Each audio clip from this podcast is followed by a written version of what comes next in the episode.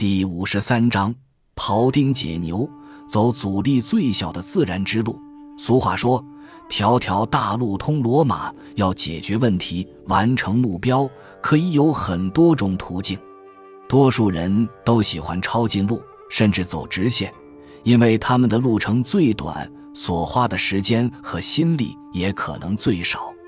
但庄子告诉我们，最理想而又最轻松的路，通常有些曲折。前文提到，史上最神乎其技的庖丁向他的主人惠文君所透露的杀牛秘诀，就是这种方式：顺着牛身上自然的纹理，劈开筋肉的间隙，导向骨节的空隙，顺着牛体的自然结构去用刀，从不曾碰撞过经络结聚的部位，何况那些大骨头呢？庖丁的秘诀就在于顺应自然，他先摸透牛体的自然结构。然后顺着这个自然结构，选择阻力最小的路径去用刀，这样他的动作不仅如随着音乐而起舞般优美自如，牛也不会感到痛苦，被解体后都不知道自己已经死了，而他的刀子更在用了十九年后仍像新的一样锐利。惠文君听了，赞叹说：“他从中得到了养生之道。”其实。不止养生要顺应自然，在很多方面，它同样是我们不能或忘的最高原则。早年美国为了开发大西部而兴建铁路，有关部门先派出测量队去考察可能的路线，如果遇到大山就炸山开隧道，碰到深谷就架梁搭桥。这就好像踩直线前进，看似距离最短。但显然不是明智之举，选择阻力较小的绕山沿河而行才是上策。但问题是，绕过这山不久，又碰到那谷；穿越这河，又碰到那山。后来测量队发现，遵循美洲野牛在中西部荒野上奔跑的路线，才是铺设铁路最好的路线，因为它的阻力最小。为什么阻力最小？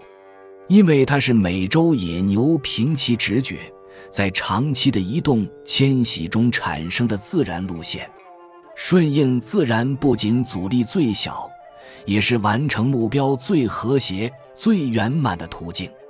杀牛如此，兴建铁路如此，处理人际关系也差不多。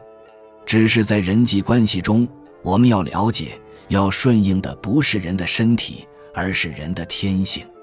现代企业都讲究人性化管理，但什么叫做人性化呢？简言之，就是要符合员工的天性，因为这样才能将阻力降至最小。譬如有些公司为了不让男女私情干扰公司整体的工作气氛，而禁止员工之间谈恋爱，当然，多半是一种不成文规定。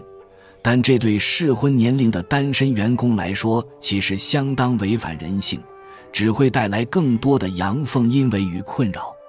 日本的日立公司则顺应自然，不仅不禁止员工谈恋爱，还主动扮演月下老人，为适婚年龄而又工作忙碌的员工搭鹊桥。当事者只要将个人照片、学历、爱好、家庭背景、身高。体重等资料输入鹊桥的电脑资料库，鹊桥即可替你搜寻到理想的约会对象。如果双方都同意，鹊桥便会替他们牵线，安排他们约会。日立公司透过这种方式而撮合的佳偶还不在少数。它除了满足员工的自然需求。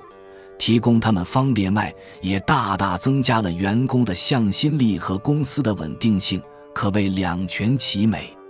天下很多事的道理都一样，而他们也就是庄子所说的道：从杀牛到养生，从兴建铁路到管理员工，阻力最小、最圆满而又轻松的道路就是顺应自然。